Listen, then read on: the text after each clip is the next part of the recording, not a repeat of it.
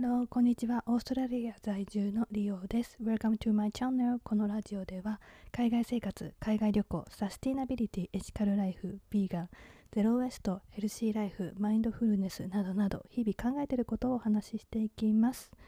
はい。今日は土曜日ですね。1週間お疲れ様でした。私も今日はお休みです。今日はね、満月になります。なので結構体調がなんだろういつもと違う感じです。今回のフルムーンはブルームーンって言われててでも実際にブルーに見えるわけじゃなくてブルーが出るぐらい珍しいというか今月2回目の満月になります。はい。まあちょっと本題はこうじゃこれじゃないんだけども今日は海外生活で運転免許について話していこうと思います。今日これから私何ていうの教習っていうの？を車の練習ドライビングレッスンをします。なのでちょっとそれを話してみようかなと思って。私日本でも車の免許持ってなくて、まあ、東京出身で東京で生活していて必要だなと思ったことが今まで人生でなかった。ので取ることもなかったんだけどもうんなんかオーストラリア来てゴールドコーストやっぱりちょっと田舎でバスもあるんですけど私の今住んでるとこは1時間に1本かな。ですごく接続が悪くてまあ、直接行ける場所だったらいいんだけども乗り換えしなきゃいけないとなると20分待ちとかで、うん、歩いたら1時間自転車で30分バスでも1時間って感じかなっていうところが多いですね。そんなにほんと遠くないのに車だったら10分っていう場所なのにっていう感じなのでもう車を免許を取ろうと思ってまあなんか環境にも悪いと言われてるし車を持つことはお金もかかるしちょっといいことはないんですがやっぱりもう若くないので私自転車でどこでも移動してたんですが最近暑いしすごく疲れちゃってもう車の免許を取ろうと思ってでも結構この計画はすごく前から進んでいてえっと、まずオーストラリアでは筆記試験を受けるんですね。州によって違うのかもしれないけど、私が住んでるクイーンズランド州は、まず筆記試験を受けて、それをパスすると、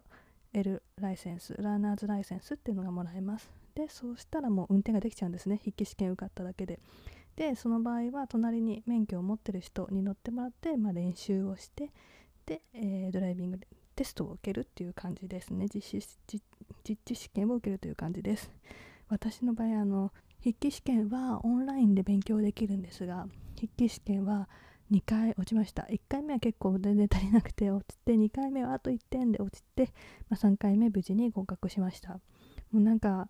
今まで使わなかった英語とかを知れたので、まあ、こういうのを英語で勉強してみるのもいいかなと思いましたね。でそっからなんかねあの車も持っていないのでもちろんそのドライバーズの学校にお願いして車と一緒に来てもらって練習を始めるんだけどもなかなか気乗りもしなく 結構値段も高いのでなかなかやらなかったんですが、まあ、ちょっと結構前かなに頑張って始めました。であの教習車っていうちゃんと助手席にもブレーキやらがついている車で来てくれてで一から運転を教わりました。でもコロナが来てなんとなくそういうのを受けれない環境になっていてで受けてなかったんだけどまあ半年ぐらい前かなこの家に引っ越した時から少しずつ再開をしてで1ヶ月前にドライビングテストを受けたんですがなんかもうその日全然ダメで なんかもうそのテストの前に1時間練習をお願いしてやったんですけどその日すごく道も混んでいて全然練習もできないし車も多くてスクールホリデーだったので、まあ、みんな遊びに来てたのかもしれないんだけど道もすごく混んでいてなんかもうすごい不安の中テストの会場に行ったんですね。でももうサイドブレーキをね上げ忘れたんです最初っ端から。もうそれで気が動転してもう何にもできなかったです。もうその後の記憶がないぐらい。でランナバウドっていう日本にはないのかなちょっとわかんないんだけどもいう何信号のなくてぐるぐる回ってるところに入ってって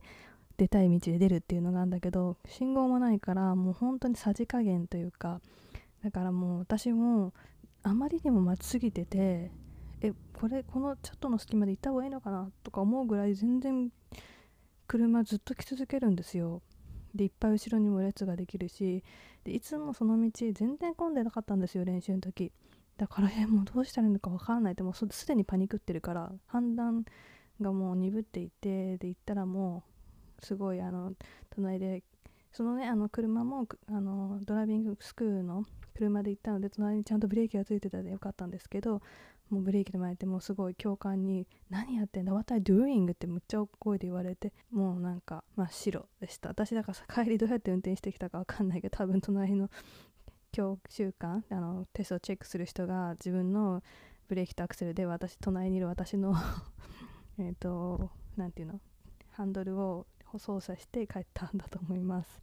そこでもうすごく自分が情けなくてすごい落ち込んじゃったんだけどテストが今コロナの関係だと思うんだけどあの実地試験受けたいと思っても1ヶ月間受けれないんですね、まあ、予約が取れるのが1ヶ月後っていう感じで受けれなくてでもまあ私また1ヶ月待つのも嫌だなと思ったのでもうそれは落ちてまだ気持ちは落ち込んでたけどもきっと1ヶ月後には気持ち戻ってると思って予約したんです。でそれがもう2週間後ぐらいなのかなになります。だけど私の気持ちは全然戻ってなかったんだけどはいあの日にちが迫ってるのでやらなくてはと思って先週からまたドライビングレッスンを再開しました。でまあ先週いつもの教科の先生が来てくれてなんかすごくほっとした。やっぱり隣に乗る人って大切だね。やっぱり信頼してる先生が来てくれる中でのびのびと運転すればやっぱりそんなにできなさすぎるわけでもない。あの日ほどひどくなかったです。はい、なのでまあもう一回ちゃんと練習して当日までに自信を持ってあとまあ手順も分かったのでなんかこういうところでこういうことを聞かれてこういうことをやるんだっていうのが分かったのでまあ次回は受かりたいけどまああと2回ぐらい落ちるんじゃないかなと自分の中で予想してるんだけどまあそんな気を張らずに頑張っていこうと思っています。でもこれでも P っていうえっ、と免許しか取れなくてそれだと、レンタカーができないとかあとオーストラリアはお酒ある程度だと飲んでいいんですよね。それも飲んじゃいけないよっていう感じです。でもお酒飲まないで全然いいんですけど。そう。なのでそれで1年かな。でまた P の2っていうのがあってあとそれでも1年。でそこから本当のライセンスがもらえるって感じです。でオーストラリアのライセンスは日本のライセンスにもトランスファーできるんだけども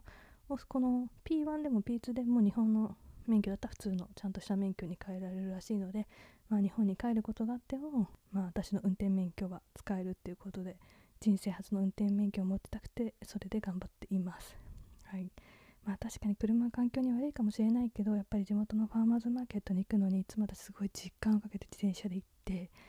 重い野菜を持って帰るのはやっぱり体力勝負でどうしても怠けてしまう時もあるし量り売りのお店もそう瓶を持っていければいいのにやっぱり持っていけないから袋を使わせてもらってんだけどそれもね最終的にはゴミになるからそれも減らすことができると思うので、はい、そういう面でもプラスもあるかなと思ってプラスマイナスゼロということで 車の免許を取ろうと思っています。はい、今日はこんな感じで終わろうと思います。海外生活について面白いよ、こんな話しても欲しいっていうことがあったらコメントやレターで教えていただけると嬉しいです。この放送は各種ポッドキャスト、スタンド FM で配信していますので、お好きなプラットフォームをフォローしていただけると嬉しいです。ではまた次の放送でお会いしましょう。Thank you for listening. See you next time. Bye bye.